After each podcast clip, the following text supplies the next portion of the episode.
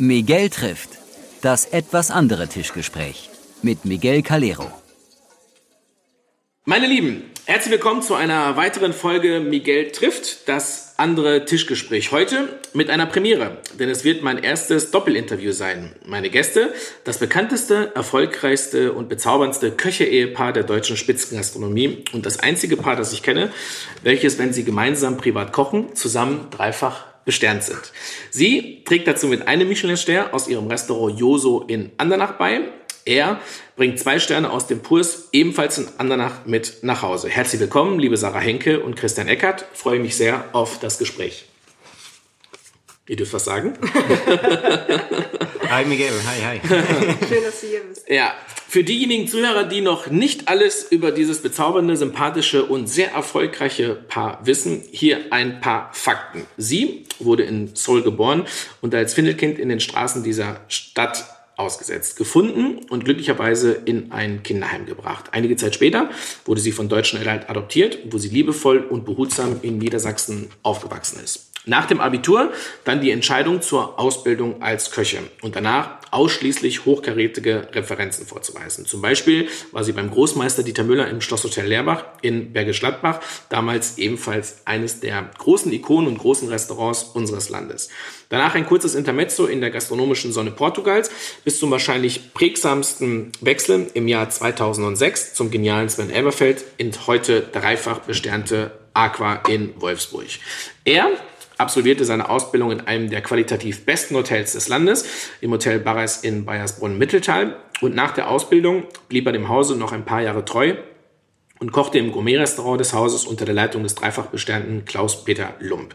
2008, also circa zwei Jahre später als Sarah, wechselte er ebenfalls ins Aqua nach Wolfsburg. Dort kreuzten sich nicht nur ihre beruflichen Wege, sondern ließ auch privat ihre Herzen höher schlagen. Als beide dann bereit waren, den nächsten höheren beruflichen Schritt zu tätigen, wechselte sie ins damals neu eröffnete Arosa auf Sylt, wo sie die Küchenleitung im Spices übernahm und drei Jahre später mit dem ersten Stern im Guide Michelin ausgezeichnet wurde. Für ihn ging es nach dem Aqua zum Schweizer Superstar Andreas Caminada ins Schloss Stauenstein in Fürstenau. 2011 wechselte er dann in die Villa Rothschild in Rothschild, Entschuldigung, in Königstein bei Frankfurt, wo unter seiner Leitung vier Jahre später zwei Sterne im Guide Michelin leuchteten. Sie wechselte dann vom Arosa Sylt nach Andernach, wo man ihr die Möglichkeit anbot, ein niegelnagelneues Restaurant zu eröffnen, welches Joso getauft wurde und über dem mittlerweile ebenfalls ein Stern leuchtet. Er wechselte ebenfalls nach Andernach und eröffnete unter dem gleichen Patronat wie seine Frau das Restaurant Purs, über dem noch im gleichen Jahre die zwei Sterne gehalten werden konnten. Seitdem lebt und arbeitet ihr in der gleichen Stadt und habt vor zwei Jahren geheiratet. Dazu nachträglich noch einmal von ganzem Herzen alles erdenklich Gute von meiner Seite. Vielen Dank. Liebe Sarah, lieber Christian, wenn ich Schriftsteller wäre und ich hätte mir diese Geschichte ausgedacht, hätte man wohl behauptet, dass er etwas zu dick aufgetragen hat. Jetzt sitzt die beiden mir gegenüber und diese Geschichte ist nicht nur wahr, sondern auch durch die Vorgeschichte von Sarah natürlich einfach sehr berührend. Geht man aufgrund so einer Geschichte deutlich dankbarer und demütiger durchs Leben, wenn einem ein solches großes Glück widerfahren ist? Ja, auf jeden Fall. Ich glaube auch, ich war 2018 das erste Mal ja wieder ähm, in äh, Südkorea, habe da eine Reise unternommen, äh, wurde zwei Wochen mit einem äh, vom Fotografen begleitet und äh, ja, habe viele ja, Sachen neu kennengelernt. Ähm, und wenn man jetzt auch dich gerade hörte, wie du kurz mal angeschnitten hast, was wir bisher alles erreicht haben, ist das, glaube ich, schon A, eine enorme Leistung. Ähm, B, haben wir beide wirklich Glück, dass uns oder wir damals im Aqua uns getroffen haben, ähm, ja, viele Höhen und Tiefen miteinander erlebt haben, aber jetzt äh, ja, diesen Weg gehen dürfen, ist ähm, ja äh, großartig. Ein großes Geschenk. Das auf jeden Fall. Und äh, ähm, ich glaube, man braucht im Leben auch immer ein bisschen Glück. Wir hatten ähm, sehr viel davon bis jetzt. Da sind wir auch sehr dankbar drum, ähm, dass wir uns im Aqua kennengelernt haben, dass wir bei großen Küchen kochen durften, dass wir immer die Möglichkeit haben, äh, gehabt haben, ähm, zum richtigen Zeitpunkt zu wechseln, dass da ein Platz frei war. Ähm, jetzt auch hier in Andernach, dass wir ja, das haben wir eigentlich immer gesucht. Ne? Eine Stelle, eine Arbeitsstelle, wo wir zusammen wohnen können, wo beide, beide happy sind in ihren Küchen, wo beide auch keinen Schritt zurück machen müssen für den Partner. Ja, man kann eigentlich nur sagen, Sechser im Lotto, das ist schon, äh, ja, Mit Zusatzzeit. Ja, Wahnsinn, Wahnsinn. Das Mit ist schon, äh, schon super, ja. Sehr schön. Bevor wir uns euren Karrieren und Kochkünsten widmen, gibt es ja flächendeckend in allen Berufszweigen Paare, die aufgrund ihrer Jobs getrennt leben müssen. Habt ihr Tipps, wie man eine Beziehung aufrechterhalten kann, obwohl beide Parteien beruflich so unter Dampf stehen und obendrein weit voneinander entfernt sind? Ja, ich glaube, das, was äh, Christian und ich äh, schon von an, Anfang an gemacht haben, ist, dass wenn man dann wirklich die Zeit zusammen verbringt, dass man diese Zeit einfach genießt. Also viele haben ja jetzt auch nach der Corona-Zeit gesagt, so, ja, man muss das Leben bewusster leben. Ähm, und das haben wir aber auch schon davor gemacht. Also ähm, als ich auf Sylt war, Christian war in der Schweiz, mehrere tausend Kilometer getrennt und äh, man hat dann alle drei Wochen oder alle vier oder sechs Wochen sich mal gesehen. Dann hat man diese Zeit wirklich bewusst gelebt mhm. und sich nicht mit irgendwelchen Banalitäten äh, aufgehalten. Ne? Mhm. Ja, ja, genau. Also es waren ja wirklich äh, in der Situation, sie auf Sylt, ich in der Schweiz. Wir haben uns ja wirklich maximal zwei, zweimal im Monat gesehen. Man hat natürlich äh, Skype, Telefonie, alles genutzt, was so ging. Gott sei Dank gibt es das in der heutigen Zeit. Richtig, ne? also. richtig. Äh, damals auch, äh, ja, auch ohne Maske, also man konnte sich voll mit dem vollen Gesicht sehen. Das war wichtig. ähm, ja, äh, haben wir natürlich täglich gemacht und ähm, ich glaube, vielleicht hat uns auch unser Beruf, dieses unter Dampf stehen, auch einen Schritt weit geholfen, dass wir wirklich auch nicht viel Zeit hatten, so tagsüber an den Partner zu denken.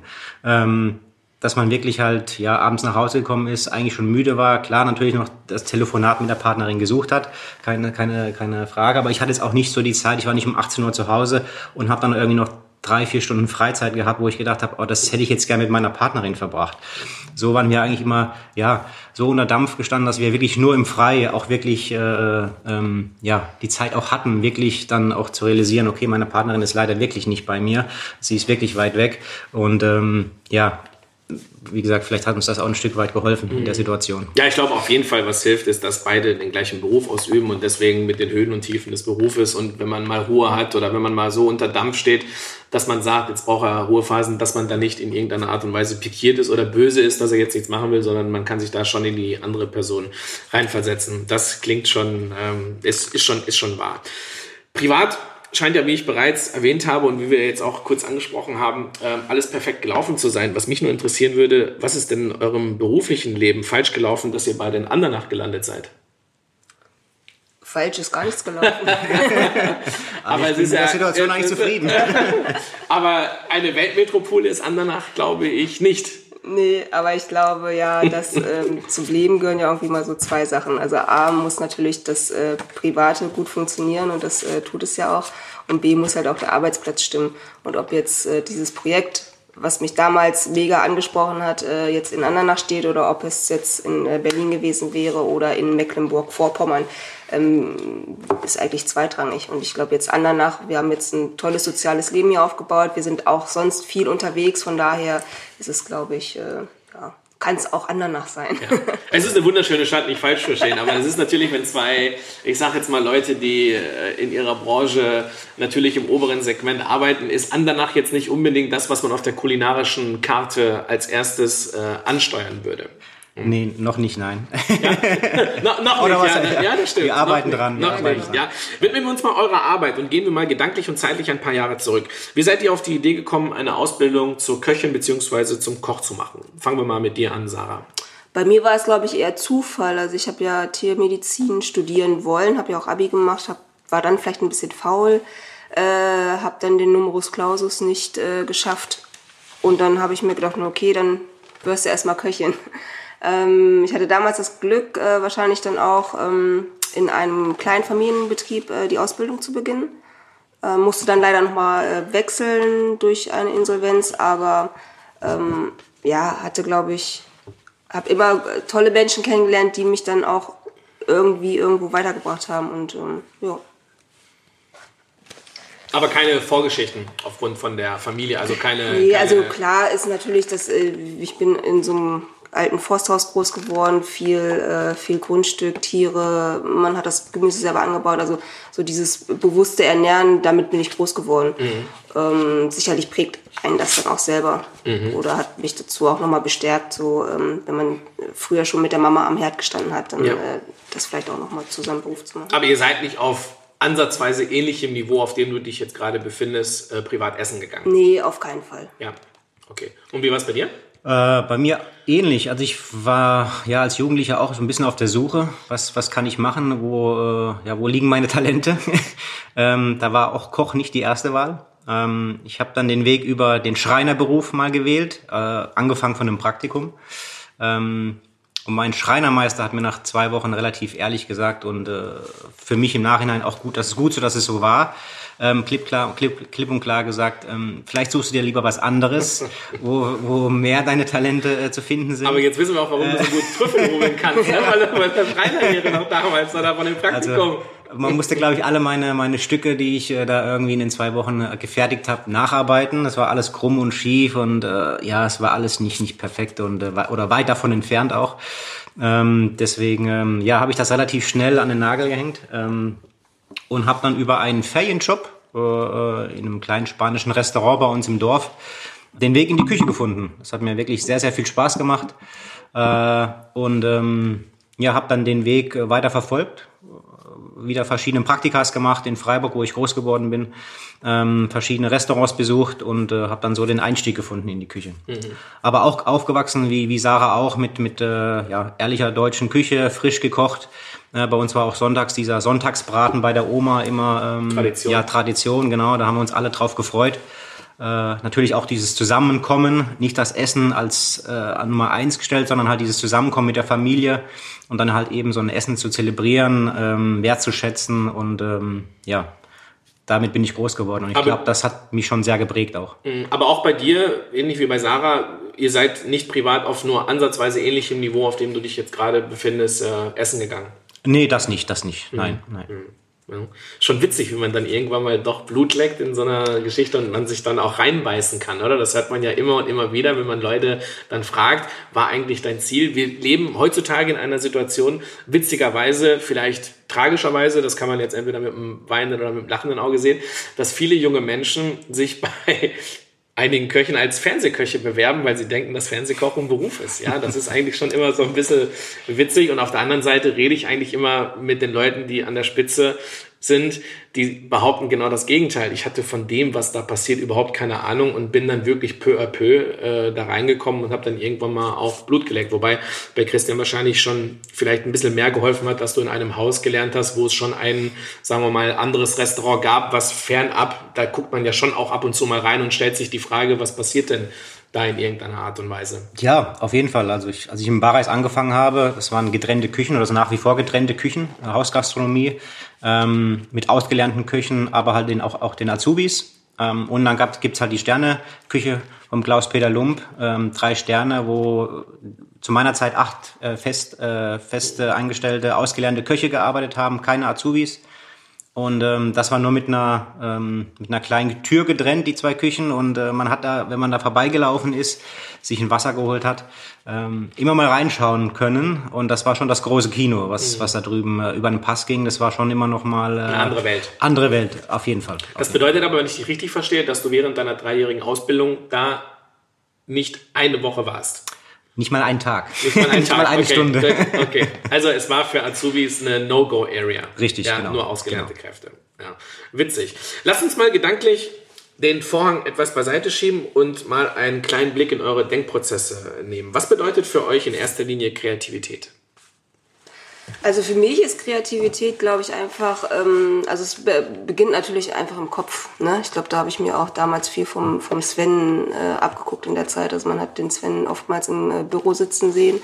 Ähm, ich glaube, der findet halt ganz viel im Kopf einfach statt. Mhm. Ähm, also wir reden von Sven Elberfeld. Ja, von Sven Elberfeld, genau, Aquarium. damals, ja. Mhm. Also es war selten, dass er praktisch in der Küche gewesen ist, um Sachen auszuprobieren, sondern es war erstmal so, er hat seine, äh, seine Gerichte theoretisch zusammengesetzt Ähnlich ist es bei mir auch. Also ich habe damals ja das äh, Angebot äh, gehabt, als Küchenchefin immer Rosa Sylt anzufangen mit Spices. Das war halt asiatisch vorgegeben, das Konzept. Ähm, passt natürlich sehr gut zu meinem Äußeren, hatte damals aber eigentlich null Erfahrung mit den asiatischen Aromen und habe mich dann auch einfach in der Theorie ähm, viel gelesen drüber, was sind so die typischen Aromen, so habe ich angefangen. Ähm, und welche Produkte setze ich dann nehme ich, setze die Aromen dazu, was muss das, äh, was macht das Gericht dann komplett, mit welchen Texturen etc. kann ich dann spielen. Und äh, heute ist es halt genauso, also sich einfach ähm, theoretisch Gerichte zu überlegen, die dann auf den Teller zu bringen, ähm, sich selber auch keine ja, Einschränkungen ähm, zu geben, außer dass es halt wirklich nur ins Soße passen muss von der Aromatik her. Mhm. Ähm, das ist für mich Kreativität. Mhm. Was bei dir hier so ein bisschen hervorsticht, Sarah, und das ist eigentlich eine Frage, die mich brennend interessieren würde. Du bist ja, wie gesagt, hast du es ja gerade auch gesagt, du bist in Deutschland aufgewachsen, du bist hier zur Schule gegangen, du hast ja auch die Ausbildung gemacht. Ich komme ja auch, ähm, beziehungsweise meine Eltern sind in, aus Spanien, habe einen spanischen Pass, bin aber auch in Deutschland aufgewachsen und würde immer sagen, dass ich natürlich mit deutscher Disziplin und mit deutschen Tugenden aufgewachsen bin. Jetzt hast du ja irgendwann mal den Entschluss gefasst, weil dir ja aufgrund deines äußeren Aussehens, hast du ja gerade gesagt, auch andere Wurzeln in dir stecken, irgendwann mal diese asiatische ähm, in die Schiene zu gehen. Wann ist denn der Zeitpunkt in dir gereift, dass du gesagt hast, das ist der Weg, den ich gehen möchte? Weil was mich da brennend interessieren würde, ist weder in deiner Ausbildung noch bei den anderen Referenzen, weder bei Dieter Müller noch bei Sven Elberfeld, haben sie ja auch nur ansatzweise so gekocht, wie das, was du jetzt gerade machst. Ja, ich glaube, das ist wirklich dies, was äh, Christian vorhin oder ganz am Anfang schon gesagt hat. Dass, äh, wir hatten, glaube ich, immer ein gutes Timing. Also wir haben zur richtigen Zeit die richtigen Leute kennengelernt. So war es halt auch damals, dass mich der Frank Nagel, damals geschäftsführender Hoteldirektor im Arosa Sylt, angesprochen hat, so, Sarah, hast du nicht Lust, dieses Konzept zu machen? Weil er äh, ein unglaublicher Visionär ist und dann einfach gesagt hat, okay, mit der Schule von Sven Everfeld äh, gebe ich ihr diese Bühne im, im Spices ähm, wo sie sich halt entfalten kann, wo er mir halt das auch zugetraut hat, dass sie ähm, ja die asiatische Küche so auf den Teller bringt, dass es halt auch den Gästen gefällt. Aber du, dass wir das richtig verstehen, mhm. du hattest bis zu diesem Zeitpunkt keine Ahnung von dem, was du da zukünftig machen wirst. Genau, richtig. Also ich habe mit ihm äh, dann an diesem Cube gesessen, habe äh, das erste Also das heißt, Mal wir können doch Profifußballer werden, Christian. es ist nie zu spät. Es ist nie zu spät. Ja, ich glaube, man braucht halt auch so diesen gewissen Ehrgeiz. Ne? Also man muss äh, sich selber Ziele stecken und sagen, so, das verfolge ich jetzt auch. Also wenn man, wenn man nicht mit Leidenschaft oder mit Ehrgeiz an irgendeine Sache rangeht, dann ähm, kann man sich zwar das Ziel setzen, ich werde jetzt äh, Profifußballer, aber wenn man nicht wirklich diesen, ne, vom mhm. Herzen, vom, also nicht 100 Prozent bei der Sache ist, dann ähm, aber war das schwierig für dich, dieser Prozess oder diese äh, Abnabelung? Ja, natürlich. Also, weil, wenn ich jetzt die Sachen vergleiche, die ich ganz am Anfang gekocht habe, mit dem, was ich heute mache, äh, gefühlt, ja, sind jetzt fast äh, elf, äh, nee, neun Jahre später, äh, denke ich mir auch so, okay, was hast du dir dabei da, oder damals dabei gedacht? Aber es ist halt natürlich, man fängt halt mit kleinen Schritten an und jetzt ist ja eine tolle Küche einfach daraus entstanden. Mhm. Wahnsinn, Wahnsinn. Was bedeutet denn für dich Kreativität, Christian? Äh, Kreativität bedeutet für mich, ähm, ja, äh, mutig zu sein, äh, Sachen auszuprobieren, ähm, nicht, äh, nicht immer dieses klassische Schubladendenken haben, äh, wie Komponenten zusammenkommen müssen, ähm, auszuprobieren. Ähm. Entstehen denn bei euch Gerichte im Kopf? Das ist immer eine Frage, die ich immer sehr, sehr gerne stelle. Was mich immer brennend interessiert. Habt ihr ein Gericht im Kopf, was ihr dann zu 100% umsetzt? Oder habt ihr eine Idee eines Gerichtes im Kopf, was vielleicht zu 50 oder 60% fertig ist und dann auf dem Weg mit euren Mitarbeitern in der Entwicklung und in der Ausarbeitung dann zu dem jeweiligen Ergebnis führt? Also die Idee fängt meistens schon im Kopf an. Das ist äh, bei uns auch so und ähm, man hat ja so seine Geschmäcke, Geschmäcker irgendwie parat, die man abrufen kann. Wie schmeckt eine Karotte, wie schmeckt ein Sellerie, wie schmeckt dies, wie schmeckt das ähm, und versucht das dann auch im Kopf äh, zusammenzubauen erstmal ähm, und ähm, manchmal ist das eben so, dass dass man vielleicht auch irgendwie eine Komponente irgendwo in einem anderen Restaurant gegessen hat oder sowas, ähm, die halt jetzt vielleicht ähm, die man sich auch gut vorstellen kann, sich auf, auf seine Küche umzumünzen in Form von ähm, ja äh, eine, eine, eine fleischige Komponente, was gerauchtes äh, in Zusammenhang mit irgendwie ja einer Fruchtkomponente, mhm. aber sich das dann sofort irgendwie im Kopf dann bei, bei, bei einem Klick macht und sagt, okay, das ist für mich jetzt vielleicht nicht die, die Schinkenkomponente, die ich hier schmecke. Mhm. Ich kann mir das wunderbar mit einem geräucherten Sellerie vorstellen. Mhm. Das für mich den gleichen Charakter von einem Schinken zum Beispiel hat und baut sich dann so erstmal im Kopf das eigene Gericht zusammen eigentlich und probiert das dann auf dem Teller einfach mal aus. Mhm. Aber ähm, stimmt schon so, dass man das natürlich dann mit dem Team einmal durchspricht, natürlich hauptverantwortlich auch mit seinem Sous-Chef. Ähm, in meinem Fall mit Yannick Noack, der ähm, ja auch viele, viele große äh, äh, Posten durchgelaufen hat, viele großen Namen oder viel großen, mit viel großen Köchen äh, zusammengearbeitet hat, Entschuldigung, ähm, der auch ein großes Repertoire hat und, äh, und auf großen Input die, gibt. genau, auf die Meinung von ihm zähle ich natürlich schon. Und wir reden dann ganz offen drüber. Ähm, er sagt mir auch ganz klar, okay, die Idee finde ich zwar sehr kreativ und äh, ähm, sehe ich aber absolut nicht bei uns im Restaurant oder kann ich mir nicht vorstellen. Und das ist schon ganz wichtig, dass man auch zu, zu, zu sich selber irgendwie auch ehrlich ist und ähm, dann auch ganz klar sagt, okay, das passt jetzt oder das, da ist die Idee größer als das, was es eigentlich auf, auf dem Teller dann letztendlich auch ist.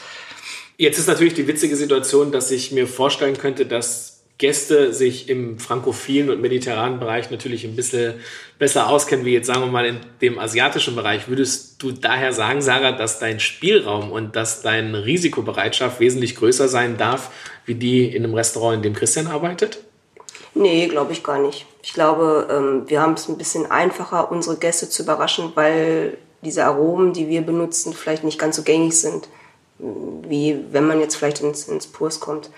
Andererseits ähm, ist, glaube ich, dieses Gesamtkonzept, was man im Purs erlebt, noch viel durchdachter, viel kompletter in sich stimmig als äh, bei uns. Also als Gast kommt man ins Joso rein, setzt sich und genießt halt den Abend.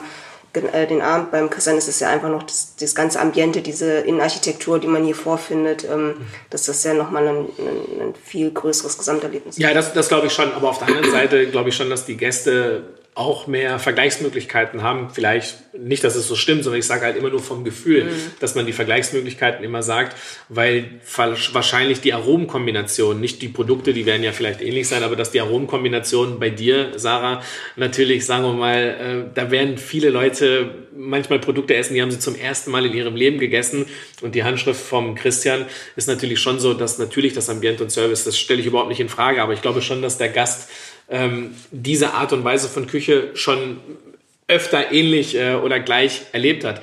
Ähm, von daher, ähm, ja, ist witzig. Kochen Frauen anders als Männer? Jetzt, wo ich jetzt beide Geschlechter vor mir stehen habe. Ähm, also ich glaube, dass es auf jeden Fall in den Führungspositionen sich, dass es sich da schon, ähm, dass man da schon merkt, ob eine Frau äh, Kü- die Küchenchefin ist oder ähm, ein Mann.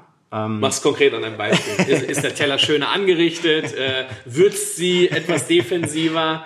Äh, nee, ich glaube nicht defensiver. Ich glaube eher, dass dann Frauen ähm, dann schon auch bis ans Limit geht. Zumindest äh, meine Frau ist dann so, ist da so. Ähm, wir sind ja auch, ähm, ich lege sehr viel Wert auch auf die Meinung meiner Frau. Ähm, deswegen kommen wir auch regelmäßig bei uns in, in den Restaurants auch selbst zum Essen, ähm, um da einfach auch mal äh, ja ein ehrliches Feedback zu geben. Sie geht da schon auch immer extrem ans Limit, was Schärfe angeht, was Säure angeht, äh, was die Würze einfach angeht. Ähm, deswegen glaube ich schon, dass, dass, äh, dass ich, äh, dass ich, dass ich das, die Stilistik einer Frau dann schon auch abhebt.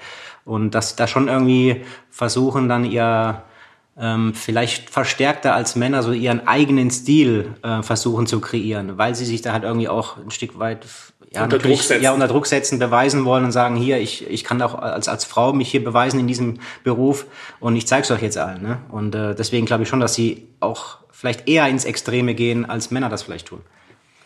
Würdest du das unterschreiben? Ähm, dass, ich, äh, dass wir extremer würzen oder sehr viel mutiger sind wahrscheinlich als andere, das auf jeden Fall. Aber ich glaube, das bringt einfach diese asiatische Küche mit. Ähm, ich weiß gar nicht, ob wenn jetzt sich ein Mann diese asiatischen Aromen verschreibt, ob der dann anders würzen würde. Das äh, sei dahingestellt. Aber ich glaube auch, dass ich sicherlich einen ganz anderen Führungsstil habe als der Christian.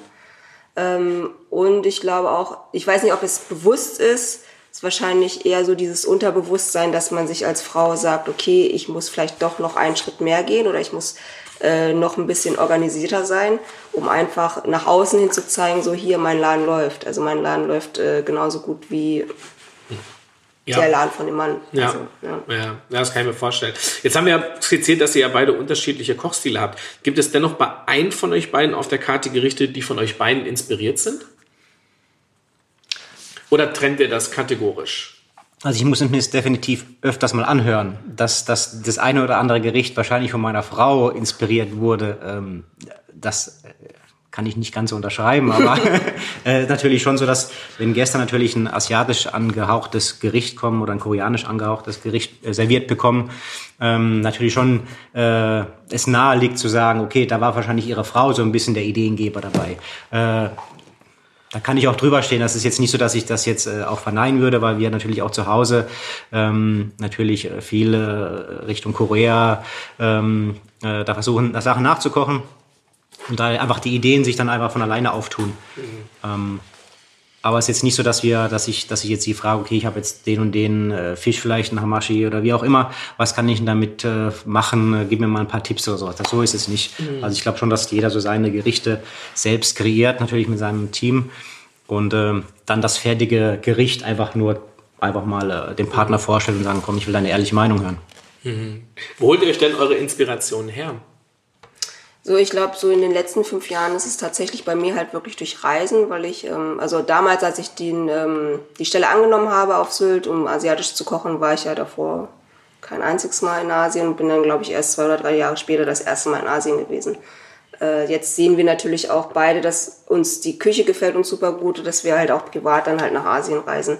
Und da sind, glaube ich, viele Eindrücke, die man einfach so mitnimmt was aber, glaube ich, auch mehr die Aromatik von Straßenküchen ist, als dann tatsächlich, wenn man dann in so einem Sternerestaurant gewesen ist. Mhm. Aber das so, dass, wo du zum Beispiel in Spices angefangen mhm. hast und da die ersten Schritte gegangen bist und dann zum allerersten Mal in Asien warst, dass du gesagt hast, ach du Schreck, was mache ich denn da eigentlich auf Sylt? Hast du dich dabei ertappt? Ähm, nee, ich glaube, ertappt ist das falsche Wort, aber äh, ich glaube, es war bei vielen Sachen, wo ich gesagt habe, oh, okay, es ähm, ist nahe dran, aber es fehlt dann doch noch was zu dieser Authentizität, die man halt dann wirklich äh, in, in Thailand beispielsweise mhm. ähm, geschmeckt hat. Aber andererseits ist es ja auch für mich, ich möchte ja nicht kochen wie der thailändische Koch, sondern ich möchte ja meine Aromenküche Sarah Henke auf den Teller bringen. Mhm, deine Stilistik. Ja, genau. Ja. Wo holst du dir deine Inspirationen her? Instagram. Sehr schön. Fängt beides mit IN an. Fängt beide mit IN an. Ja? Nee, Spaß. Ähm, Und dann könnte aus mir auch ein Sternekoch dann könnte aus mir auch ein Sternekoch ja, Ja? Kannst du es jetzt aussuchen? Sternekoch oder Fußballstar? Spielerfrau. Spielerfrau. äh, nee, klar. Also auch, was Sarah schon gesagt hat, natürlich äh, mit, äh, mit offenen Augen, offenem Gaumen durchs Leben gehen. Ähm, viel ausprobieren, auf Reisen gehen aber halt auch teilweise, ich finde auch, ähm, das hört sich jetzt ein bisschen komisch an, aber wir haben viele Kunstgegenstände hier, Kunst äh, an der Wand hängen oder äh, Skulpturen hier im Purs. Und ich finde auch, das kann eine Idee geben zu einem Gericht. Einfach von der Farbkombination, von der Form her.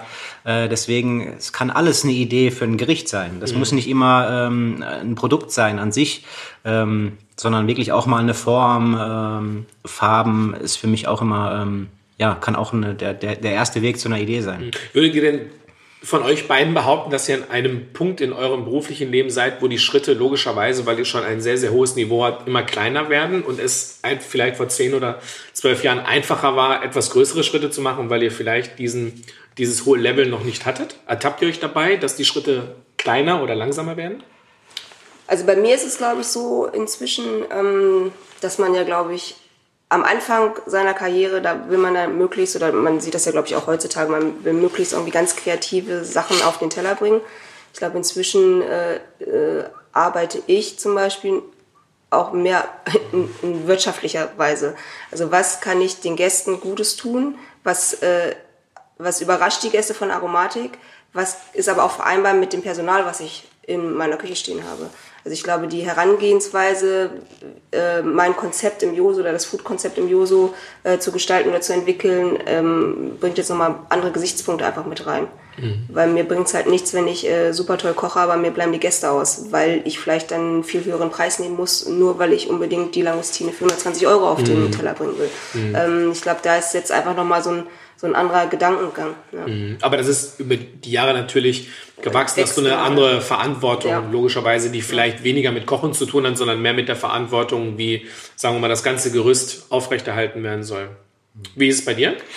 Also wir sind jetzt im dritten Jahr hier im, im, in Andernach, hier im Restaurant Purs und äh, ich glaube, dass wir es äh, geschafft haben oder immer noch schaffen, relativ frei äh, zu kochen, äh, uns da auch nicht in eine Schublade drängen lassen wollen. Ähm, auch jetzt nicht verkrampft kochen. Wir haben ehrgeizige Ziele, ganz klar. Ähm, aber es ist jetzt nicht so, dass wir jeden Tag drauf schauen, was können wir noch machen, um da oder da besser zu werden, sondern äh, wir wollen Spaß haben am Kochen, wir wollen Spaß haben in der Küche. Wir sind mit dem Team ähm, zehn Stunden, das ist die offizielle äh, ähm, Aussage, zehn Stunden zusammen in der Küche. Und äh, Das ist ähm, witzig, wenn ich mit der, jetzt muss man fairerweise dazu sagen, dass beide, sowohl Sarah als auch Christian noch sehr, sehr, wenn ich das so sagen darf, salopp, junge Hasen sind, aber wenn ich mit der älteren Generation rede und ich denen sagen würde, wir sind zehn Stunden in der Küche, dann würden die als erstes sagen, ach so, hast du einen Halbtagsjob?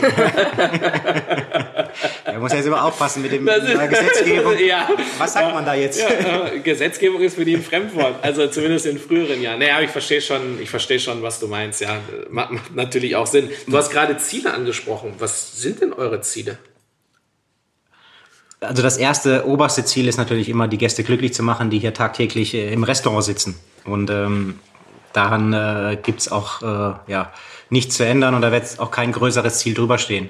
Ähm, nichtsdestotrotz hat man natürlich mit dem Objekt hier, mit den Gegebenheiten, die wir hier haben, mit der Manpower, muss man auch ganz ehrlich sagen, ähm, wir haben sieben Köche äh, ähm, in der Küche, wir haben fünf Personen ähm, im Service, plus Rezeption, plus Frühstücksdienst, plus Hausmeister. Also wir haben ordentlich Manpower hier stehen. Wir haben alle Gegebenheiten für, ja, ähm, wirklich dem Gast ein super Erlebnis zu schaffen und das Ziel ist ganz klar, irgendwann auch die drei Sterne zu bekommen. Ihr habt ihr ja schon, zumindest zu Hause. Haben wir ja schon besprochen. Ne, da- Damit jetzt Zuhörer, die, die noch nie hier waren, vielleicht, da- damit wir das mal ein bisschen einordnen, weil du jetzt gerade von den Köchen und von den Mitarbeitern im Service gesprochen hast. Wir reden von, wie viele Service macht ihr in der Woche? Vier. Okay, also das bedeutet, nur damit man jetzt, sagen wir mal, das Niveau, auf dem wir uns jetzt äh, gerade befinden, man muss fairerweise dazu sagen, wir sitzen gerade in der Raucherlounge des äh, Purs, wo wirklich, wie Christian schon vor ein paar Minuten angesprochen hat, unfassbar viel Kunst ist und auch generell das ganze Gebäude. Zu dem ähm, Investor oder zu dem Unternehmer können wir gleich nochmal kommen. Aber nochmal, also ihr habt sieben Köche, fünf Service-Mitarbeiter, dann kommt natürlich bestimmt noch ein Spüler, dann kommt bestimmt noch eine Reinigungskraft dazu. Und wir reden jetzt von vier Servicen am Abend. Das Genau. bedeutet Mittwoch bis Samstag, Mittwoch bis Samstag. und mit einer maximalen Kapazität von Gästen. Also derzeit äh, müssen wir auf einen Tisch, einen Tisch verzichten. Derzeit können wir 26 Personen Ja, okay. im Restaurant platzieren. Also nur um das Gefühl zu geben, auf welchem Level wir befinden.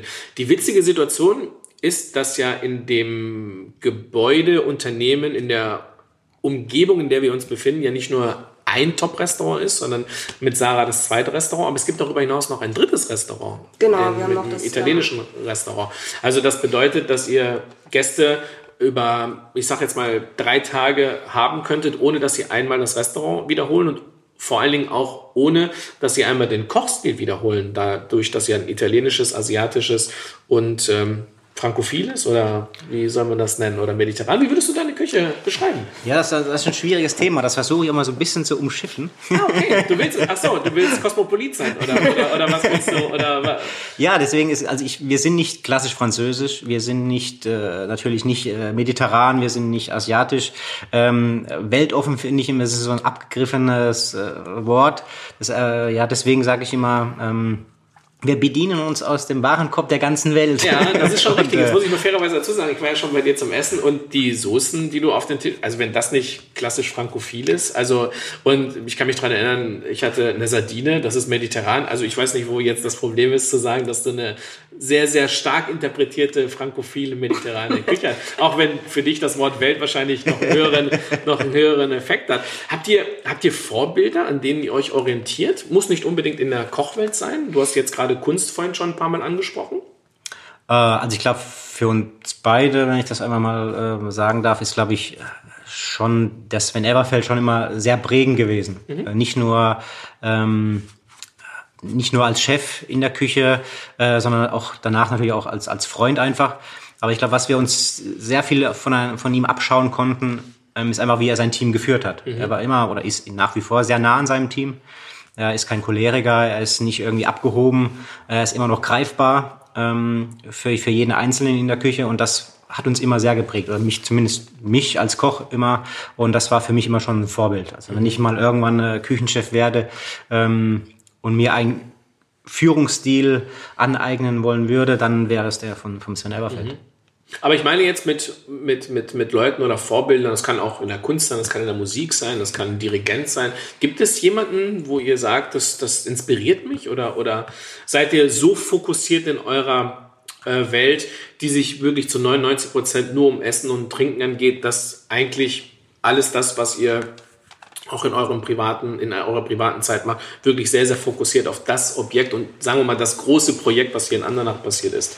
Ja, ich glaube schon, dass es sehr fokussiert ist. Also ich glaube die erste Frage, wenn wir frei haben, was essen wir heute? Mhm. Also es dreht sich, glaube ich, alles um, um mhm. Essen. Mhm. Und äh, das, was jetzt Christian über den Sven meinte, kann ich halt auch einfach so äh, un unterstützen auf jeden Fall. Was beim Sven noch auch vom, vom Kochen her ähm, was ich großartig finde, ist, dass er sich halt in, in der Laufe der Zeit sich halt immer wieder neu ähm, quasi erfunden hat. Erfunden hat. Also ne, er hat mit dem einen angefangen, dann hat er ne, äh, also er ist halt auch ein super kreativer Mensch, der es dann halt auch wieder irgendwie anders doch auf den Teller bringt und ähm, man kann jetzt nicht sagen, so jeder Teller sieht gleich aus oder ist immer gleich angerichtet, ähm, äh, sondern er hat halt irgendwie immer so hm. Neue Sachen, also für hm. den Gast wird es halt auch nicht langweilig. Bleiben wir nochmal bei dem Thema von gerade und ihr muss man fairerweise dazu sagen, ihr seid ja wie Jan Hartweg, wie so viele andere, die wir im Moment haben. Da könnte ich die Liste wirklich ähm, extrem lang gestalten. Aber ihr vertretet beide ja eine neue Generation von Spitzenköchen, die, und das habt ihr ja gerade auch im Vergleich zu Sven gesagt, ja auch einen anderen Umgang mit den Mitarbeitern. Ähm, der ist zeitgemäßer, der ist vielleicht weniger aggressiv, vielleicht sogar ähm, nicht so ganz hierarchisch, wie es früher einmal war. Gebt uns mal einen kleinen Einblick in eure Führungsstile, unabhängig voneinander.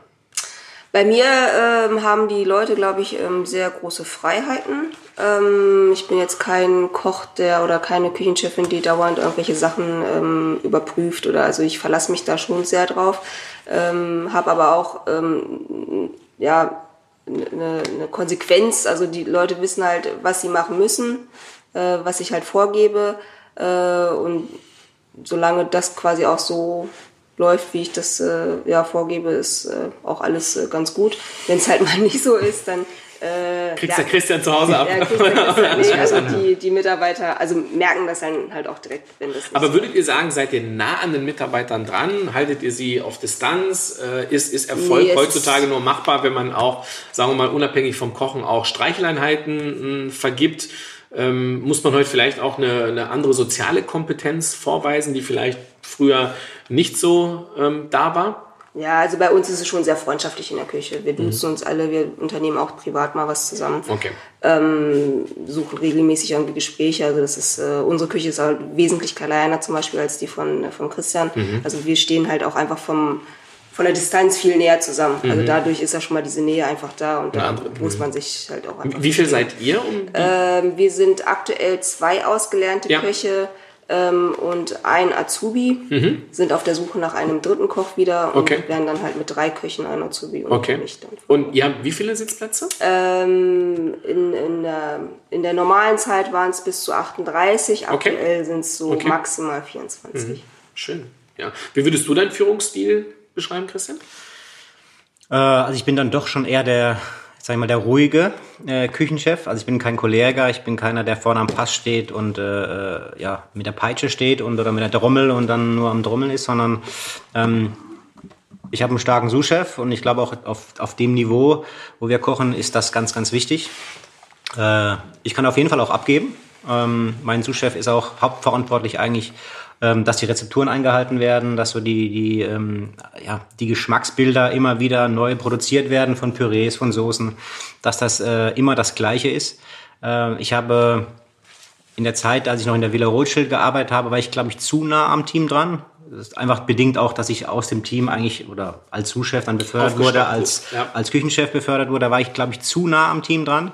Ähm, deswegen ähm, ist das jetzt hier ich bin immer noch ansprechbar für jeden jederzeit, keine Frage. Und ich bin auch immer noch nah dran am Team. Aber es ist schon so, dass man jetzt versucht, zumindest schon noch so eine gewisse Distanz zu wahren, dass man einfach weiß, okay, das ist jetzt der Küchenchef, da kann ich mir jetzt nicht alles erlauben. Mhm. Ähm, das ist mir ganz wichtig und ähm, ich koche nach wie vor hier auch einen, einen, Posten. Also ich bin in der Küche da. Ich koche den, den Saucier und den Postonnet zusammen äh, mit, mit einem Kommi noch in der Küche. Ähm, das will ich mir auch nicht nehmen lassen. Ich will trotzdem noch in der Küche sein. Ich will wissen, was passiert in der Küche. Ich will wissen, was bestellt wird, wie die Ware kommt. Ich bin dabei, wenn, wenn, die, wenn die Ware angeliefert wird.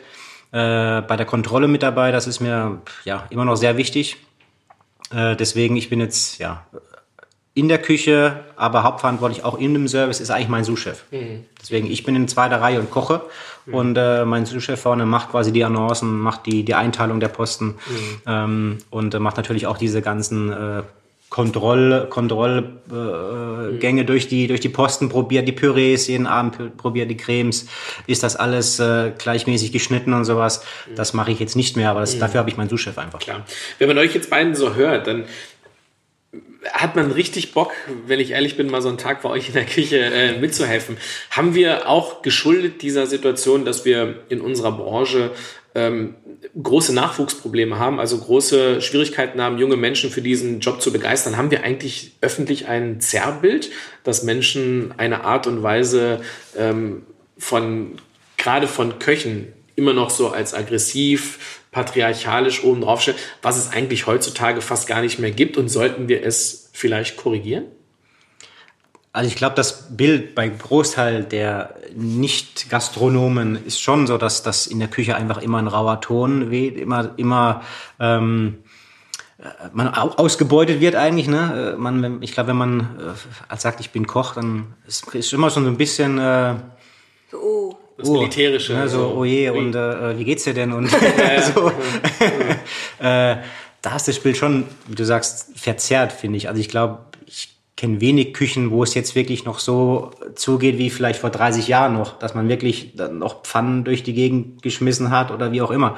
Das waren Frisbees, ähm, das waren Frisbees. Ja, ich glaube, das kann sich heutzutage auch keiner mehr leisten. Das ist aber, schon so. Aber, aber, aber, aber warum hat die Öffentlichkeit immer noch dieses Zerrbild? Also gerade auch ich, ich mache noch mal einen Sprung weiter. Jetzt nehmen wir mal die Bundesrepublik Deutschland weg. Wenn du dir die 50 oder 100 einflussreichsten Köche dieses auf der Welt aktuell anguckst, jetzt nehmen wir mal Sergio Herrmann, Kike da Costa, ähm, könnte ich jetzt noch äh, 98 andere nennen. Das sind ja alles, wenn man sie sieht, smarte Typen, nette Typen.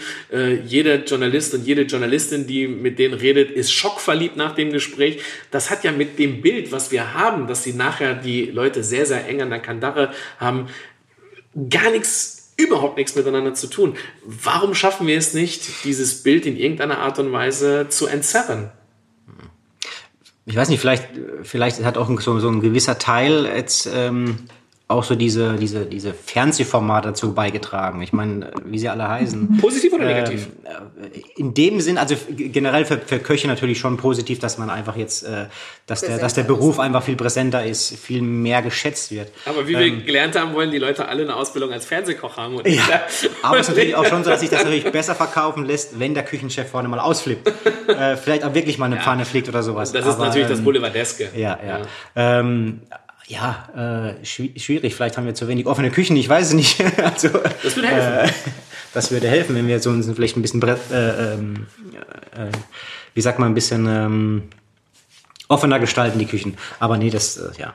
Ja, aber was, äh, was du ja gerade meintest, Miguel, ist ja auch, glaube ich, einfach, dass in, im Ausland hat man ja einfach mehr das Gefühl, dass die, ähm, dass die Marketingagenturen oder halt auch die Presse, dass ja viel mehr PR gemacht wird. Also ein Andreas Caminada, also das ist halt, A, sieht er gut aus, ne, ist so ein smarter Typ irgendwie, äh, verkauft sich gut, äh, macht halt auch so ein Gesamterlebnis mit seinem Schloss Schauenstein. Ähm, ich glaube, das ist in Deutschland halt nicht so dieser Fokus. Also klar wird gerne mal so über mich geschrieben, weil ich so aussehe, wie ich aussehe, weil ich irgendwie eine Story habe, die ich zu erzählen habe, weil ich wurde irgendwie in Südkorea ne, auf der Straße mhm. gefunden. Ist halt interessanter als dann ähm, vielleicht, ja, vielleicht jetzt über den Herrn Eckert möchte auch man was hören, aber andererseits ist, was du halt auch meintest, der, ähm, der Christian ist einer von vielen Köchen, ohne das Böse zu meinen, der äh, super gut kocht, ne? Aber es ist ähm, so diese, ähm, ja, dieses Marketing oder dieses PR, was glaube ich im Ausland viel besser funktioniert, weil es interessanter verkauft wird. Das ist halt in Deutschland nicht so gegeben. Mhm. Aber glaubst du, und das ist ja immer die Frage, die sich stellt, Glaubst du, dass Gäste sich deswegen ändern müssen oder glaubst du, dass intern Leute wie ihr euch ändern müsst, um die Geschichte zukünftig anders zu verpacken? Nee, wir müssten das ja machen. Also, weil wir sind ja diejenigen, die an den Gast was verkaufen wollen. Also müssen wir ja eigentlich auch jemanden ähm, haben, ähm, sei es jetzt eine Agentur, die mhm. uns dann so halt äh, darstellt, wie entweder wie wir dargestellt werden wollen oder wie wir dargestellt werden müssen, damit wir mehr Sichtbarkeit haben. Mhm. Ja. Mhm. Glaubt ihr denn, und da habe ich mich immer so ein bisschen dabei, das ist natürlich auch immer so diese Problematik, den wir haben in der Bundesrepublik Deutschland, man mag es nicht glauben und ich verteidige dieses Land immer bis aufs Blut, im Vergleich zu anderen Ländern ja nicht nur ein oder zwei Superstars, mhm. sondern wir haben halt einfach eine unfassbar hohe Anzahl mit Zahlen. Wir haben zehn dreifach bestände Restaurants. Wir haben im Moment, glaube ich, fast 40 zweifach bestellte und über 260, 270 einfach bestellte Restaurants, ist eigentlich der Riesenvorteil, den wir haben, dass wir einfach so viel haben. In dieser Konsequenz, dass wir uns nicht zwei oder drei zum Superstar erkoren können, eigentlich ein Malus? Ähm, ja, vielleicht schon irgendwie, ne? Also, weil man Andererseits liegt es ja auch an jeder Persönlichkeit irgendwie selber. Also jeder muss ja irgendwie gucken, so ähm, was muss ich alles dafür tun, mhm. damit ich halt auch vorankomme. Mhm. Das ist halt auch wieder dieses, ne, ich muss zur richtigen Zeit die richtigen Leute einfach treffen, mhm. die einen dann äh, dorthin stellen oder die gewissen Fragen stellen. Mhm. So wie du jetzt halt auch. Also mhm. ne, du stellst uns ja jetzt vielleicht auch Fragen, die uns, ein, ich sage jetzt in Anführungsstrichen, ein normaler Journalist nicht fragt. Der fragt halt, äh, warum bist du Köchin geworden, wo hast du überall gearbeitet, mhm. äh, wo, was kochst du gerne zu Hause. So. Mhm. Aber du, willst du drei Sterne haben? Ja, willst du drei Sterne haben. Und du zwei. Ja. Ähm, ne, also es müssen halt auch die richtigen Fragen gestellt werden. Ja. Mhm. Nee, aber was ich damit meine, ist halt, du hast ja mhm. gerade ein paar Namen genannt, natürlich ist es halt so, dass Andreas Caminada in der Schweiz ein Superstar ist. Ähm, auf der anderen Seite, es ist natürlich ein kleines Land und der hat natürlich nicht auch diese Mitstreiter, mhm. Freunde, Konkurrenten. Wir können es an in Österreich ist es natürlich das Steirereck, was man natürlich dann auch immer in Spanien sind es vielleicht die Rockerbrüder. Früher mhm. war es El Bulli. Also was ich damit sagen will, ist halt in Deutschland ist halt einfach so, wir haben einfach eine so hohe Anzahl von so superlativen Menschen. Christian Bau, Joachim Wissler, Sven Elverfeld, Klaus Erfurt, äh, Kevin Fehl. Wir können diese Liste unfassbar lange gestalten, dass das eigentlich vielleicht, wir können uns nicht ein oder zwei rauspicken, wir sollten vielleicht die gesamte Branche aufs Podest stellen. Und ich glaube, dass das sehr, sehr schwierig ist zu verkaufen. Mhm. Klar. Ja. Also ich, ich glaube, man kann einfach mal auch, auch auf, man sollte, man sollte auf jeden Fall auch stolz darauf sein, Deutschland solchen, so eine breite Masse zu haben. Und auch wirklich, wenn man jetzt allein die, die Drei-Sterne-Köche sieht, die unterscheiden sich ja wirklich grundsätzlich auch nochmal voneinander, ne? von den Kochstilistiken her und, ja, und äh, von den Restaurants. Deswegen ist ja ähm, der Gast, der in Deutschland gut essen gehen will, der hat ja wirklich so ein großes Portfolio, wo er zugreifen kann. Das ist, das, da können nur wenige Länder mithalten. Das ist ja auch das Schöne und da sollte man natürlich auch stolz drauf sein. Ja, nicht nur stolz, ja. sondern man sollte es auch verkaufen, weil ja. ich ertappe mich immer dabei. Ich spreche immer natürlich ähm, sehr, sehr viel, weil ich auch aus der Branche komme, was natürlich auch immer ein bisschen hilft. Aber ich ertappe mich natürlich das Zeitfenster, was man selber hat, wird immer schmaler und kleiner. Und dann ertappt man sich dabei, dass wenn du irgendwo hingehst, natürlich heute der Faktor Radius und was kann ich in dieser Zeit gestalten, unfassbar wichtig ist. Und ich kenne kein anderes Land auf dieser Welt, wo der Radius so klein ist und du so superlativ in so kurzer Zeit essen kannst wie im Moment in der Bundesrepublik Deutschland. Mhm. Du müsstest das Land nicht verlassen, um die beste frankophile Küche zu erleben, um die beste asiatische Küche mhm. zu erleben, um die beste technische Küche zu erleben. Und wir reden immer von superlativem Niveau. Mhm. Und das ist, glaube ich, auch die Botschaft, die wir nach außen verkaufen sollten. Kommen wir nochmal zu eurem sogenannten Projekt, was ihr gesagt habt. Wir befinden uns jetzt in Andernach, was jetzt, wie gesagt, ich bleibe nochmal dabei und das ist wirklich nicht böse gemeint mit äh, sämtlichem Respekt gegenüber allen anderen Nachbarn. Aber es ist jetzt nicht unbedingt das, was man auf der kulinarischen Karte gefunden oder, oder gefunden hätte. Was ist die Idee hinter und vor allen Dingen, wer ist der Unternehmer dahinter, der eine schützende Hand über dieses Objekt hält? Ja, es ist äh, ein Andernacher selber, der hier auch lebt mit seiner Familie und ich glaube, äh, unser Chef ist halt ähm, ja auch gehört auch mit zu den Menschen, die halt auch so eine Vision einfach haben, ähm, einen, äh, einen Standort hier zu erschaffen oder einen kulinarischen Standort zu erschaffen, über, ähm, über den halt äh, Deutschland auf jeden Fall spricht. Mhm. Ne? Ich meine, Bayersbronn war wahrscheinlich vor, weiß ich nicht, 30, 40 Jahren auch noch nicht das Bayersbronn, wenn man was es Bayers, heute ist. Was ja. es heute ist. Ne? Also Generell der Schwarzwald nicht. Ja, der, also genau. da geht es auch um den Schwarzwald auch. Und ähm, das entwickelt sich einfach. Ne? Und äh, der, unser Eigentümer hat halt diese Vision, einfach das zu entwickeln und ähm, hat sich jetzt, glaube ich, gute Leute hier nach Andernach geholt und äh, wir arbeiten. War denn von vornherein klar, was hier passiert? Oder habt ihr ihm, ich sag jetzt mal, wollte er nur einen von euch beiden haben und ihr habt gesagt, nee, nee, wir kommen nur im Duo? Oder, oder wie hat man sich das vorzustellen? Oder war von vornherein klar, dass es mehrere Restaurants in diesem Objekt geben wird? Ähm, es äh, war von Anfang an klar, dass es auf jeden Fall zwei Objekte geben wird. Einmal das äh, Purs und einmal das Alpero, das italienische Konzept. Ich hatte damals die Stellenanzeige durch Zufall im Internet gelesen, habe mich darauf beworben.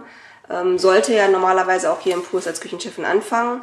Dann gab es ja leichte Bauverzögerungen und äh, ich habe dann erstmal im Joso angefangen mit dem asiatischen Konzept und dann so, ich glaube, so die, innerhalb von anderthalb, zwei Jahren ähm, kamen wir dann auf die Idee, wie sieht's aus, Christian, willst du nicht das Purs übernehmen? Ähm, und ich bleib im Joso. Das war gar nicht geplant. Nee, das war gar nicht geplant. Okay. Genau. Und das haben wir dann den Eigentümern vorgestellt. Die waren natürlich dann äh, direkt begeistert, Begeistert. davon.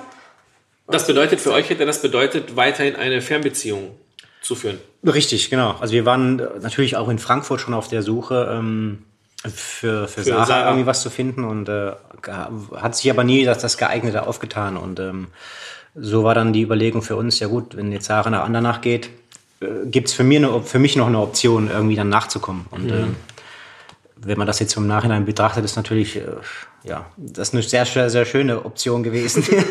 Nicht nur privat, sondern natürlich auch beruflich, ganz klar. Ja. Also wie man so viel Glück einem widerfahren kann, das ist schon... Äh, Ja, das ist schon, äh, da kann man, da- muss, äh, muss man dankbar sich, sein, auf, auf jeden sich. Fall, auf jeden Ja. Fall, ja. Ist denn derjenige, der Chef, habt ihr ihn gerade genannt, bleiben wir mal dabei, ist der Chef denn selbst vorher kulinarisch sehr aktiv und ein großer Liebhaber gewesen? Oder, weil er scheint ja auch in Kunst äh, ein Verständnis zu haben, oder war das einfach so, dass er einfach nur ähm, ich sage jetzt mal, ein Hotel bauen wollte und das mit der besternten Küche oder beziehungsweise mit der hochprofessionellen Küche sich einfach so entwickelt hat.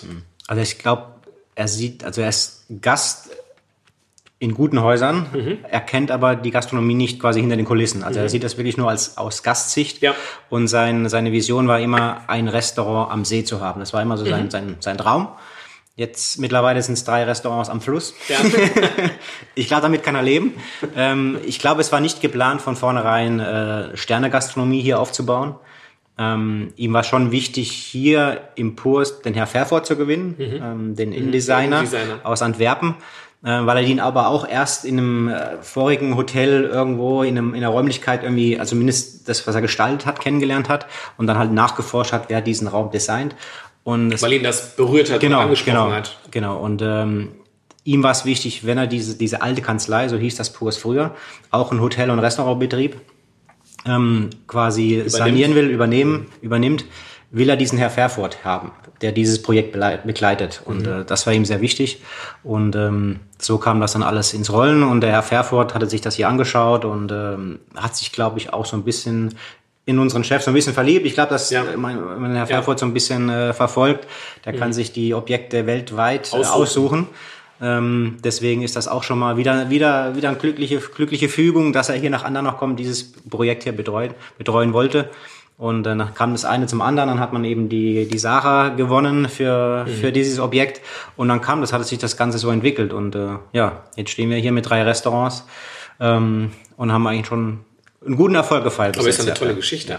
Also ist ja, ist ja eine Wahnsinnsgeschichte und man darf ja nicht vergessen, im Umkreis von plus minus 100 Kilometern reden wir ja schon von 13, 14, 15 Millionen Menschen, die hier leben, weil das natürlich ein sehr, sehr großes Ballungsgebiet ist. Und von daher, ähm, ich erzähle jetzt mal von mir äh, persönlich, aber das letzte Mal, wo ich bei dir zum Essen war, Christian, da bin ich sogar mit dem Zug gekommen aus Köln und bin nach dem Essen auch sogar noch mit dem Zug äh, nach Hause gefahren, weil die fast bis weit nach Mitternacht ganz äh, entspannt fahren. Also was ich damit sagen will, ist halt Andernach, das habe ich vorhin ein bisschen suffisant und vielleicht äh, humorisch, vielleicht ist das gar nicht so humorvoll angekommen bei euch aber was ich damit sagen will, ist halt, Andernach ist gut zu erreichen. Ja, vielleicht äh, sollte das die Botschaft sein für die Zuhörer, wenn die sich äh, auf dem äh, Weg machen. Könntet ihr euch eigentlich vorstellen, in weiter Zukunft, in weiter Zukunft, nicht in naher Zukunft, weil wir wollen jetzt keinen nervös machen, äh, aber in weiter Zukunft ein eigenes Restaurant zu führen, wo ihr beide eine Doppelspitze habt oder wären die Scheidungspapiere dann schneller fertig wie die Menükarte? Also ich glaube, wenn wir uns irgendwann mal selbstständig machen wollen würden, ähm, würde das schon natürlich eine Kombination aus unseren beiden Küchen geben. Aber es ist, glaube ich, auch ganz klar, dass dann auch nur einer in der Küche steht und der andere vor der Tür bleibt. Sehr gut. Das kann vielleicht mal zu Woche und Ja. Woche wechseln, aber ich glaube, wir schaffen es nicht äh, harmonisch in einer Küche zu arbeiten. Also einer von euch beiden wird dann als Sommelier umgepult oder oder sowas, als genau. Oder, aber als, oder- als oder- Servicemitarbeiter oder als Tellerwäscher, wie auch immer. Aber das ist ja wenigstens eine ehrliche Antwort, oder? Sie- Würdest du das auch so sehen, oder? Ähm, ja, also ich glaube aktuell, also Christian ist ja ab und zu mal bei mir in der Küche oder ich bin bei ihm in der Küche und äh, dann fällt uns ja schon auf, so, so wie er sein Team führt oder so wie ich mein Team führe. Da sagt immer der eine vom anderen so, ja okay, das ist halt dein Ding, das sind deine Räumlichkeiten, du kannst das so machen. Äh, ich würde es halt anders machen. Ich glaube, wenn man tatsächlich äh, den Schritt gehen würde, um zu sagen, so okay, das sind jetzt unsere Räumlichkeiten, passen wir beide wirklich gemeinsam zur gleichen Zeit da rein. Ne?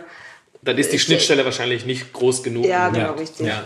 Würdet, würdet ihr denn sagen, dass ihr unterschiedlich führt aufgrund eures Geschlechtes oder aufgrund eurer, eurer Idee, was hinter Führung steht? Nee, ich glaube, das Geschlecht oder Charakter, ich glaube, das ist, ich würde eher sagen, wir haben einen unterschiedlichen Führungsstil einfach vom Charakter her. Ja. Aber würdest du denn zum Beispiel sagen, das ist ja auch immer, ist ja legitim, bist du lieber mit Frauen umgeben, lieber von Männern, mit denen du achtest du dann so ein bisschen da drauf? Also bist du feinfühliger bei gewissen Dingen? Hattet ihr vielleicht schon, das ist vielleicht eine interessante Frage, hattet ihr vielleicht in der Zeit, in der ihr jetzt schon hier seid, Mitarbeiter, die zuerst bei dem einen und dann bei dem anderen waren? Was würden die denn sagen, wenn das so wäre? Hat man noch nicht. Wir noch nicht. Okay, hattet ihr nicht. okay, okay, okay. Das wäre mal interessant. nein, das wäre mal interessant. Äh, das, Bis äh, auf den Spüler. Okay, ja. Nee, nee, hatten wir das tatsächlich noch nicht. Nein, das hat sich noch nicht ergeben irgendwie. Ähm, Witzig. ja, also entweder waren es Mitarbeiter, die, die man vielleicht auch nicht vermitteln wollen würde. Ja, oder die halt einfach wirklich aufgehört haben mit Gastronomie Verstanden.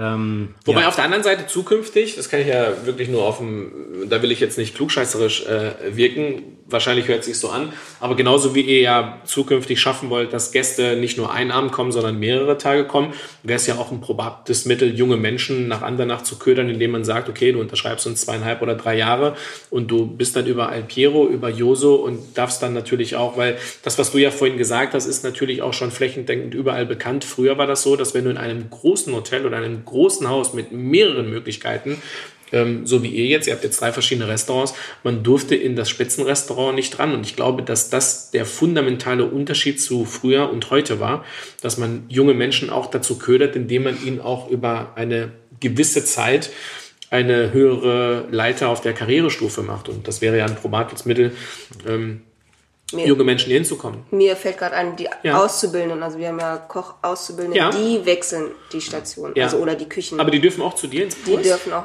die machen das Frühstück im Kurs. Okay, okay. Ja, es ist klar natürlich schwierig. Ja. Wir haben jetzt derzeit einen Lehrling im ersten Lehrjahr, Ja. der bei uns halt das Ja. Frühstück macht, geht dann halt nach zwölf, wenn er sein Frühstücksmiss am Platz gemacht hat, Mhm. äh, natürlich äh, mit zu uns äh, in die Vorbereitung. Aber es ist natürlich schon schwierig, von einem Lehrling im ersten Lehrjahr, der Versteh die ich. Schnitttechnik und das Messer noch nicht so richtig beherrscht, dann zu erwarten, er soll jetzt irgendwie feine Brunoise schneiden.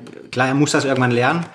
Aber der Ausschuss ist dann für uns dann noch zu groß. Da muss er irgendwie ja fünf Kilo Zi- äh, Karotten schneiden, dass wir 500 Gramm nutzen können. Ähm, überspitzt gesagt. Also es, die Arbeiten sind dann doch eher so die Zuarbeiten, ähm, die er machen kann. Nee, das ist aber auch verständlich. Also ich meine, das, vielleicht ist das erste Lehrjahr, wenn man gerade sowieso in so einer Findungsphase ist. Jetzt müssen wir uns mal alle zurückversetzen. Ähm, wenn du natürlich noch zu Hause gewohnt hast, hat das eine andere ähm, Emotionalität, wie wenn du zum allerersten Mal in jungen Jahren nicht nur einen Job hast, sondern oder eine Ausbildung machst, sondern du bist zum ersten Mal weg von deinen Eltern, du bist zum ersten Mal weg von deinem gewohnten Umfeld. Du hast mit anderen Dingen zu tun, wie wenn jetzt, äh, ich sage jetzt mal, eine Zwiebel in fünf mal fünf Millimeter großen Stücken äh, geschnitten sein. Aber das glaube ich auch, dass man das heutzutage unter Führung ähm, in irgendeiner Art und Weise äh, besprechen sollte. Also ich kann mich, kann mich erinnern an, an die Situation, wo ich eben als ausgelernter Lehrling ähm, die Chance bekommen habe, eben beim Klaus-Peter Lump äh, anzufangen. Damals noch zwei Sterne. Und äh, ich war dann auf dem Entremetier eingeteilt und ähm, ja, ich habe mich hinterfragt, ich habe mich bei jeder Arbeit hinterfragt, äh, mache ich das richtig, mache ich das so, wie es in einer Zwei-Sterne-Küche sein muss. Äh, angefangen von Würfelschneiden, von Pilze putzen, äh, also Pfifferling oder sowas. Ich habe alles hinterfragt, mache ich das richtig, mache ich das richtig, wo kommt das hin, mache ich das richtig, wie muss ich das abdecken? Äh, also ich war so nervös.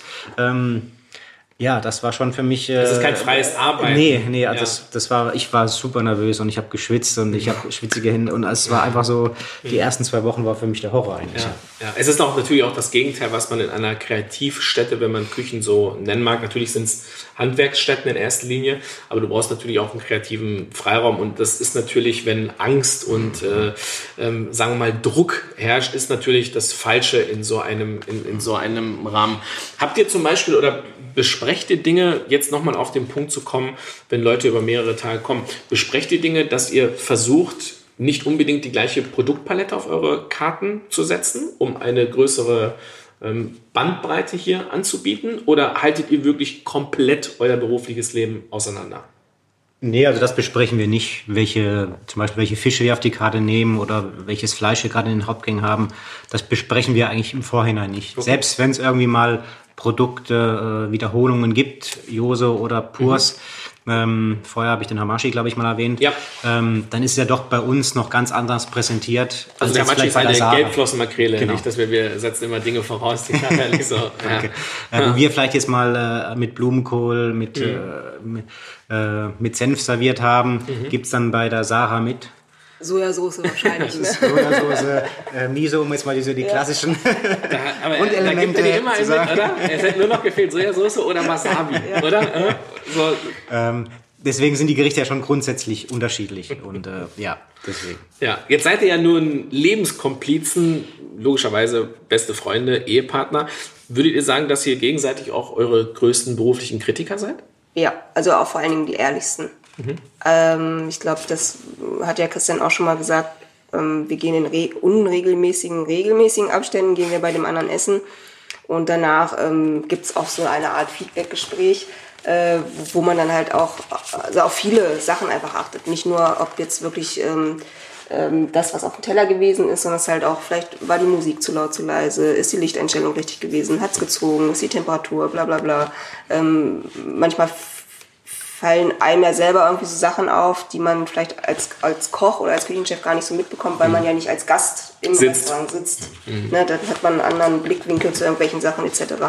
Und was jetzt die Gerichte angeht, ist es natürlich, wo wir halt auch gut unterscheiden können.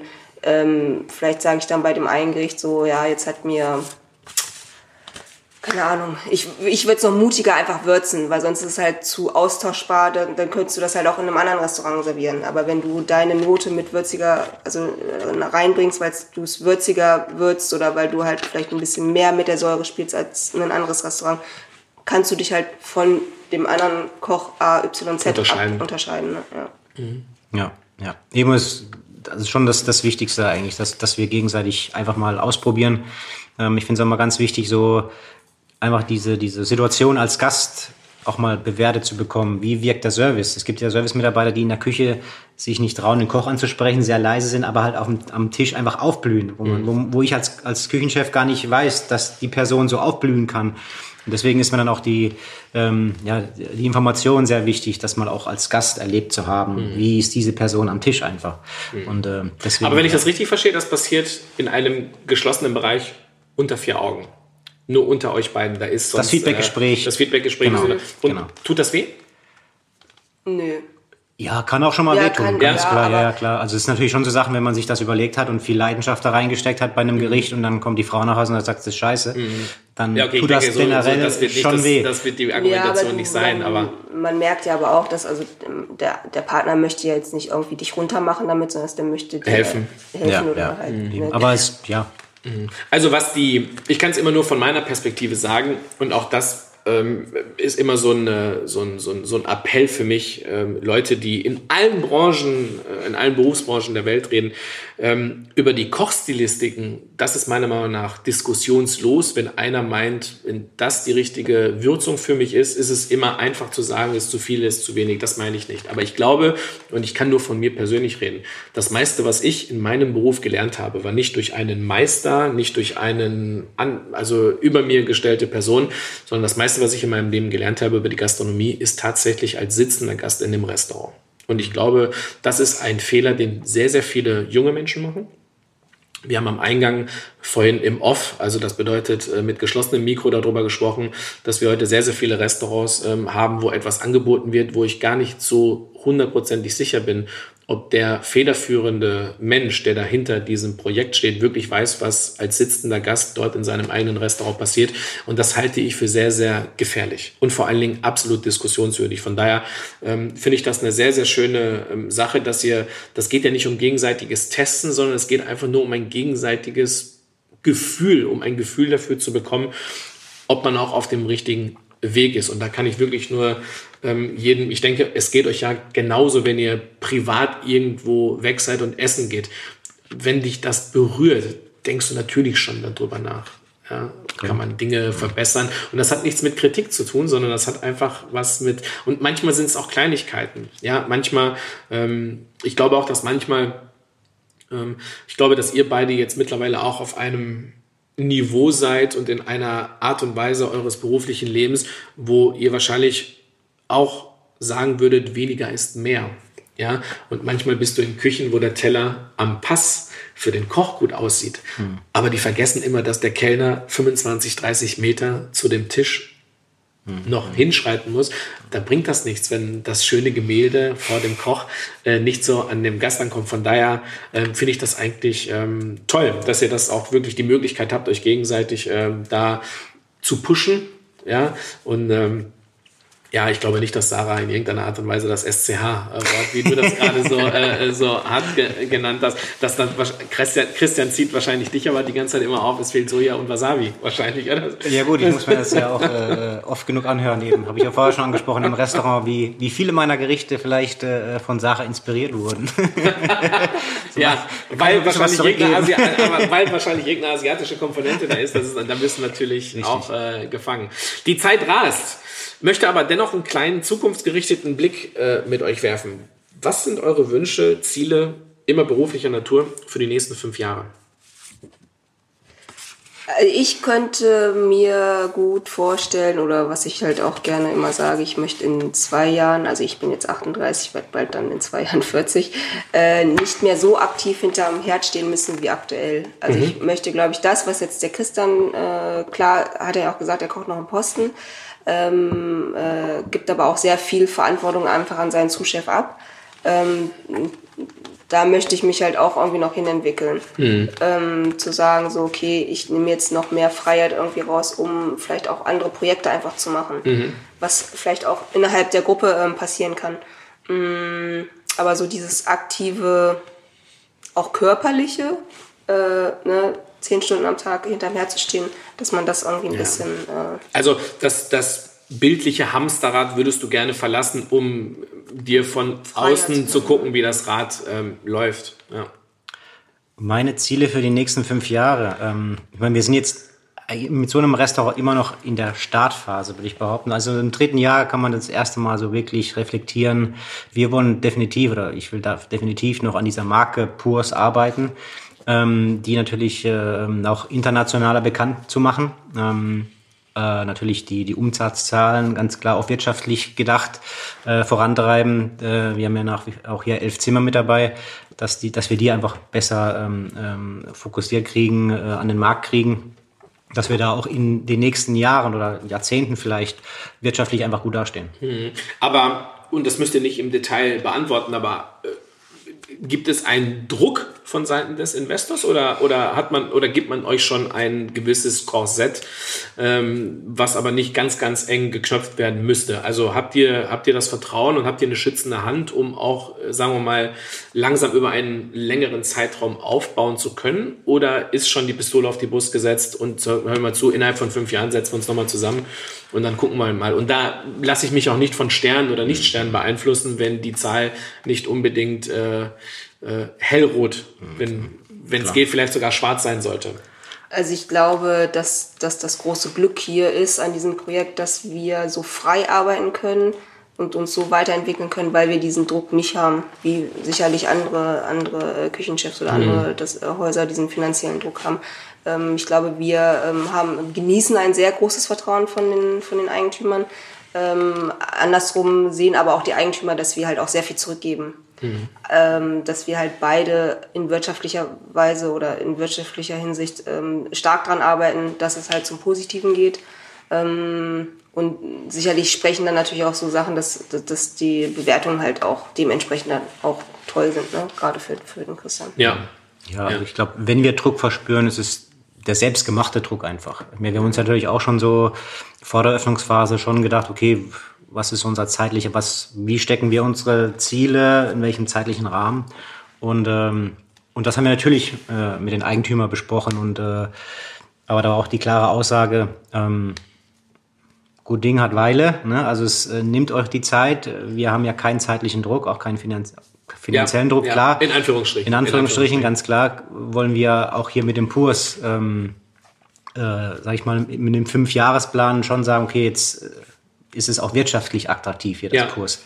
Jetzt ist die Eröffnungsphase vorbei, jetzt haben wir es auf den Markt gebracht und äh, jetzt, äh, ja, ja. Ist, ist auch die wirtschaftliche Zahl dahinter auch, äh, ja, gut. Verständlich. Man, man, muss das nicht immer äh, defensiv sagen. Also wenn, wenn jemand eine Schützenhand über irgendetwas hält, das gilt äh, für Opernhäuser, das gilt für Theater, das darf auch für die Gastronomie. Ich ertappe mich immer dabei, wenn ich mit Menschen rede, dass wenn irgendwie der finanzielle Schuh nicht ganz eng drückt, äh, man immer so äh, drumherum reden möchte. Das muss man letztendlich nicht, sondern das ist ein, das ist ein Geschenk. Da habt ihr wieder äh, Glück gehabt.